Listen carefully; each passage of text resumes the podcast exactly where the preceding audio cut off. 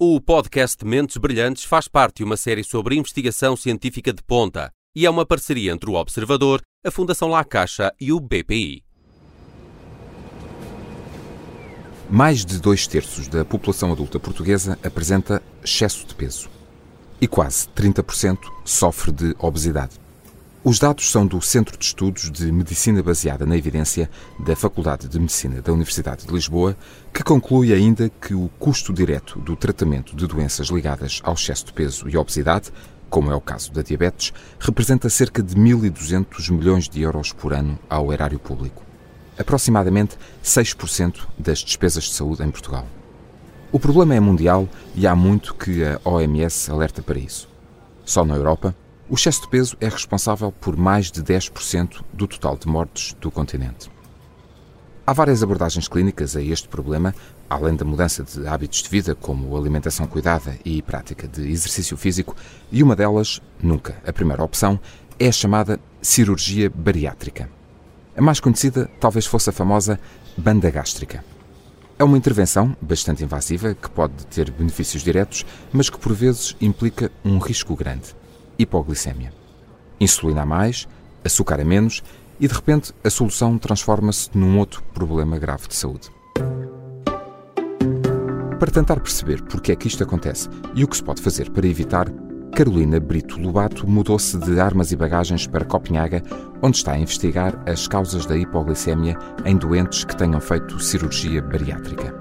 Do Instituto de Ciências Biomédicas Abel Salazar, no Porto, para a Universidade de Copenhaga, com o apoio da Fundação La Caixa e da Danish Diabetes Academy, a jovem cientista de 26 anos está a trabalhar para controlar este problema nestes doentes. Eu sou o Paulo Farinha, este é o Mentes Brilhantes e vou conversar com a investigadora para tentar perceber o que está a fazer para melhorar a qualidade de vida de muitos pacientes com excesso de peso e, sobretudo, o que é que isso pode significar no futuro. Olá, Carolina Lobato, bem-vinda ao Mentes Brilhantes. Junta-se a mim e aos ouvintes da Rádio Observador a partir de Copenhaga, onde está a estudar um dos efeitos secundários da cirurgia bariátrica, a hipoglicemia. Nós queremos saber mais sobre isto, eu e os nossos ouvintes, mas antes disso queremos saber uma outra coisa. De que falamos ao certo quando falamos de cirurgia bariátrica? O que é esta cirurgia? E para que serve? Olá, bom dia. Obrigada pela oportunidade de participar nesta iniciativa. Portanto, a cirurgia bariátrica uh, é também conhecida como uh, a cirurgia metabólica, porque sabemos que vai ter um papel um, no tratamento da obesidade e de doenças relacionadas como a hipertensão, a diabetes, uh, a apneia do sono uh, e não apenas alcançar uh, uma redução do peso nestes doentes. É, é, uma, é um tratamento de, de fim de linha, digamos. Portanto, nunca, nunca é uma para... primeira opção? Não, de todo. Um, os doentes são motivados, um, quer caso sejam elegíveis para a cirurgia, quer se opte por outras terapêuticas, um, sempre a adotar medidas de alteração do estilo de vida que sabemos que são cruciais para, para a eficácia um, desta, desta intervenção. Medidas como o aumento da atividade física, gestão dietética, uh, hábitos de higiene alimentar. E Sabemos também que há novos fármacos a surgirem no mercado que parecem muito promissores para o tratamento da obesidade e da diabetes, que estão claramente a revolucionar uh, as nossas armas uh, terapêuticas uh, que podemos, que temos ao nosso dispor para o tratamento desta doença, que é a obesidade. Um, mas um, até ao momento em doentes com obesidades severas, e estamos a falar de pessoas com um, um índice de massa corporal, que é uma relação entre o peso e a altura, uhum, uhum. Uh, acima de 35, caso tenham também outras comorbilidades de difícil controle, estávamos a falar da diabetes, da hipertensão, ou de pessoas com um índice de massa corporal acima de, de 40, portanto, com uma obesidade bastante uh, estamos a falar Estamos a falar daquilo que habitualmente que ouvimos falar em uh, obesidade mórbida? Uh, precisamente, sim. Esse termo caiu um pouco em desuso devido à conotação negativa que, uhum. que, pode estar associada, mas, mas sim. Qual é, qual é o termo isso. correto, academicamente e cientificamente correto, para, para designar aquilo que antes chamávamos como obesidade mórbida? Neste momento estamos a falar de superobesidade ou obesidades severas. Muito bem. Um, porque precisamente os doentes com este tipo de, de, de obesidade, de doença, não conseguem ter uma resposta sustentada a longo prazo um, até ao momento com as, com as armas farmacológicas que temos ao, ao nosso dispor e com as medidas dietéticas. Então, estamos e... a falar, de, de, de desculpa interrompê-la, uh, estamos a falar então de pessoas com um índice de massa corporal, a relação entre a altura e o peso, uh, muito elevado, uh, que, que, compromete seriamente a saúde destas pessoas, uh, pessoas com excesso de peso, com uh, super uh, obesidade, e portanto são essas pessoas que são e que não reagem a, outras, a outros a tratamentos farmacológicos e por isso pondera-se a possibilidade da cirurgia bariátrica, que, como, como a Carolina disse no início da nossa conversa, é, é uma medida de, de fim de linha. E, e, consiste exatamente em que esta, esta cirurgia é uma cirurgia bastante invasiva e implica uh, faz, fazer o quê, ao certo? Ao, ao estômago em concreto? Hum. Sim, neste momento hum, há várias técnicas cirúrgicas que são usadas regularmente e com segurança, sendo que provavelmente as pessoas ficaram familiarizadas há 15 anos atrás, diria, com as bandas gástricas. A, fa a famosa banda uh, gástrica, exatamente. Exatamente. Entretanto, essa abordagem caiu um bocadinho em desuso e neste momento temos duas uh, intervenções principais.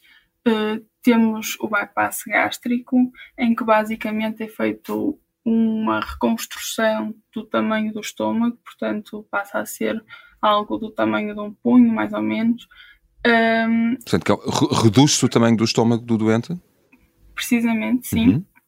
E depois alia-se isso com uma reorganização do nosso intestino delgado, do jejum ilha, de maneira a que o alimento passe do estômago para uma parte mais inferior uh, do intestino uhum. e, portanto, com isso o que vamos conseguir será não só a redução da ingestão alimentar, um, pela redução do tamanho do estômago e, portanto, as pessoas ficam saciadas mais rapidamente, uhum. mas também uma alteração da resposta que temos um, à refeição pelo trato gastrointestinal, que sabemos hoje em dia que é um órgão endócrino poderosíssimo e que produz múltiplas hormonas e que, ao estimularmos uma produção diferente do intestino através do alimento, vamos conseguir a secreção de hormonas em proporções diferentes,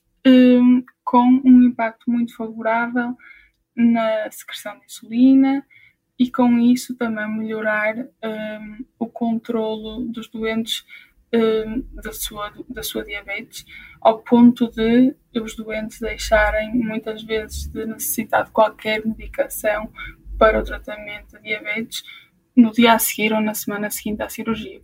O problema é que, e não diria numa, numa percentagem significativa uh, dos doentes, mas há uma complicação que julgamos ser rara, um, até então diria pouco caracterizada e pouco descrita em termos de prevalência e, portanto, também uh, a abordagem é sempre um pouco especulativa. Alguns doentes, um, principalmente uns anos depois da cirurgia, começam a ter alguns sintomas que uh, viemos a ser, viemos a descobrir que se traduziam um, lá está, em hipoglicemias, níveis baixos de açúcar no sangue, várias horas após as refeições.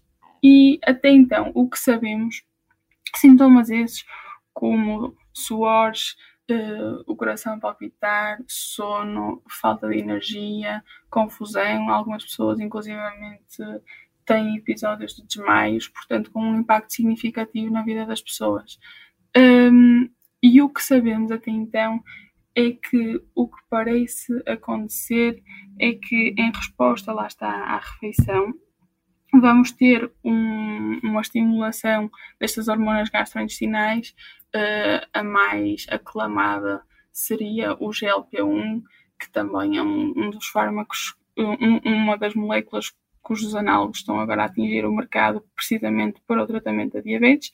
E esta molécula um, gastrointestinal, esta hormona, vai estimular o pâncreas a produzir insulina e com isso um, nestes doentes parece haver uma secreção exagerada de insulina, portanto, se há uh, um estímulo excessivo à, à, produção de insulina, se há uma falta de travões, digamos, à produção excessiva de insulina, uh, se é apenas uh, a célula beta do pâncreas, que vai ser o órgão que produz a insulina, que responde bem demais, ainda uhum. são muitas questões em aberto.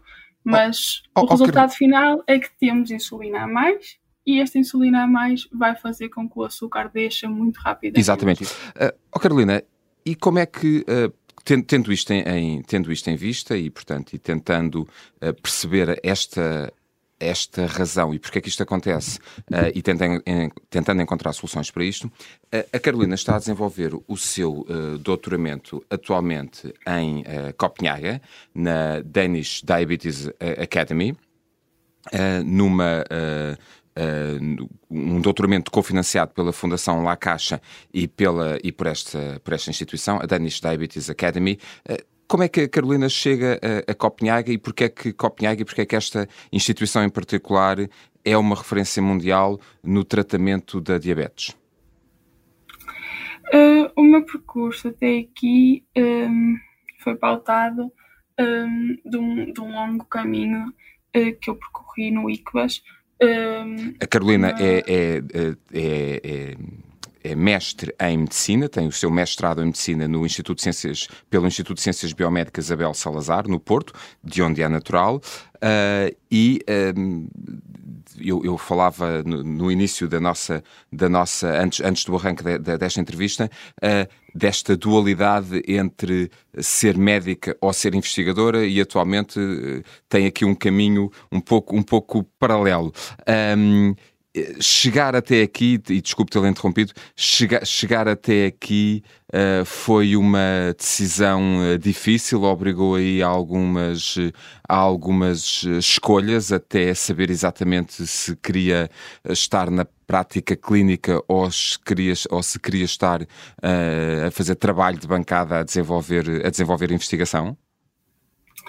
Foi uma decisão muito natural porque eu ao longo do meu curso, enquanto estudante de medicina, fui muito bem acolhida pela equipa da professora Mariana Monteiro no ICBAS e, e com eles fiz uh, investigação uh, na área da cirurgia bariátrica e, e, depois, mais tarde, nesta área das hipoglicemias e, portanto, um, consegui manter me, o meu percurso paralelo. Eu não diria que é uma escolha um, porque felizmente podemos ter várias facetas um, para, a nossa, para a nossa atividade profissional e acho que ganhamos muito em conseguir uh, encontrar um equilíbrio entre trazer a investigação para a clínica, porque ajuda os nossos doentes, e, e vice-versa, levar a clínica para a investigação para nos prevenir de ficarmos um bocadinho alienados e, e, e perdidos um, na, conje na conjectura intelectual e não nas dificuldades da prática clínica. Portanto, são áreas muito complementares. E, e, e consegue, enquanto... e consegue aliar assim duas, uh, duas áreas que, que, que, representaram desde cedo uh, uh, uma paixão na sua formação, não é verdade? Sem dúvida, sim. Um, e tive muita, muita sorte com, com as oportunidades que me foram surgindo pelo caminho e foi também através da minha, da minha equipa no Porto que, que estabeleci o contacto com a minha equipa atual em Copenhaga, são colaboradores de longa data. E eu, em constante medicina, vinha cá a Copenhaga durante os verões uh, aprender um bocadinho com eles sobre o trabalho que estava a ser feito aqui e como é que nos podíamos complementar e daí a estabelecer um plano de doutoramento um, que passasse por aqui foi um processo bastante natural. Uh, felizmente, a La Caixa e a Danish Diabetes Academy viram também o potencial no projeto que queremos desenvolver e, portanto, consegui financiamento para levar a cabo. Oh, Carolina, em fevereiro de 2022 publicámos no Observador um, um artigo sobre o, o seu trabalho. Uh, estamos atualmente em janeiro de 2023, passou sensivelmente um ano. Um, o que é que mudou, entretanto? Que dados novos tem desde, nestes últimos 11 meses uh, uh, que lhe permitam ter mais informação para uh, não só para a conclusão do seu doutoramento, mas para a investigação deste mistério entre a cirurgia, desta relação entre a cirurgia uh, bariátrica e uh, a hipoglicemia? O que as nossas primeiras pistas apontam e também um, considerando trabalho que levei a cabo enquanto ainda estava no Porto, é que conseguimos reunir um, um corpo de, de dados um, que nos permite neste momento concluir que efetivamente os, os mediadores endócrinos, as hormonas que são produzidas em resposta a uma refeição, uh, e fizemos isto com uma refeição muito universal, standardizada, de maneira a que todos os doentes tivessem o mesmo estímulo, sabemos que a resposta a, a uma refeição, a resposta hormonal a uma refeição, se vai refletir também no perfil dos açúcares, da glicemia dos doentes uh, no seu dia a dia. Portanto, fizemos uma monitorização dos doentes durante duas semanas e uma monitorização dos doentes uh, durante uh, uma refeição controlada e parece haver uma tradução uh, da resposta endócrina no que vemos no dia a dia. Porquê é que isto é relevante? Porque sabemos que se conseguirmos alterar a resposta do sistema endócrino à refeição, então podemos concluir, conseguir um melhor perfil no, no dia a dia dos doentes e com o objetivo máximo de evitar esta hipoglicemia e também nos doentes diabéticos controlar a hiperglicemia e vice-versa. Sabemos que então, isto, no, isto no, no, limite poderá levar, e, e, portanto, e sabemos bem que a ciência fundamental uh, demora, demora o seu tempo e, portanto, e abre muitas pistas para muitas novas áreas de investigação, mas no futuro poderemos falar eh, não só do desenvolvimento de novas terapêuticas, mas também uh, do desenvolvimento uh, de novos planos alimentares para, uh, para doentes diabéticos que tenham sido sujeitos a uma cirurgia bariátrica? O objetivo, em última análise, poderá delinear-se como esse, sim, porque se nós conseguimos perceber porque que alguns doentes vão desenvolver estas hipoglicemias, uhum. podemos, em primeira mão, tentar uh, atenuar este fator ou controlá-lo de maneira a evitar as hipoglicemias, que, como referi, podem ser muito incapacitantes e prejudiciais ao doente, mas, por outro lado, eh, tentar mimetizá-lo num grau controlado para o tratamento eh, da diabetes, sim. Muito bem. Carolina Lobato, quero agradecer-lhe a sua disponibilidade para, eh, para nos explicar eh, um pouco o trabalho que está a desenvolver no âmbito do seu doutoramento e, sobretudo, para, eh, para nos explicar as portas que, que esta investigação pode abrir no futuro para o tratamento de algumas doenças metabólicas, nomeadamente a diabetes, e o que isso pode significar na melhoria da qualidade de vida e da sobrevivência de, de alguns doentes. Quero desejar-lhe muitas felicidades para a continuação do seu trabalho entre Copenhaga, onde está atualmente, eh, e o Porto, onde fez a sua investigação, e onde quer que seja que dentro de uns anos a encontremos eh, a desenvolver o seu, o seu trabalho e que tenhamos novas oportunidades para novas entrevistas. Muito obrigado. Obrigada eu pelos votos e pela oportunidade de darem voz à ciência. Obrigado. Uma médica que é investigadora ou uma investigadora que é médica? Pouco importa a forma como apresentamos Carolina Brito Lobato. O que importa é o que está a fazer em prol da saúde de milhões de pessoas e as condições que teve para o conseguir. Neste caso, com o apoio também da Fundação La Caixa. Ao longo dos últimos meses, conversei com muitos cientistas que estão a fazer investigação em várias áreas, quase todos ligados à saúde. Uns são líderes de grupo, com equipas de dezenas de pessoas. Outros, como Carolina Brito Lobato, são estudantes de doutoramento que, se tudo correr bem, chegarão a investigadores principais, gerindo orçamentos de milhões de euros. Todos, sem exceção, contribuem para melhorar a nossa vida. Eu sou o Paulo Farinha e esta foi a última entrevista Mentes Brilhantes desta temporada. Obrigado à equipa da Rádio Observador que tornou isto possível. Obrigado aos ouvintes por terem estado desse lado. Obrigado aos cientistas que por aqui passaram. Até breve. O podcast Mentes Brilhantes faz parte de uma série sobre investigação científica de ponta e é uma parceria entre o Observador, a Fundação La Caixa e o BPI.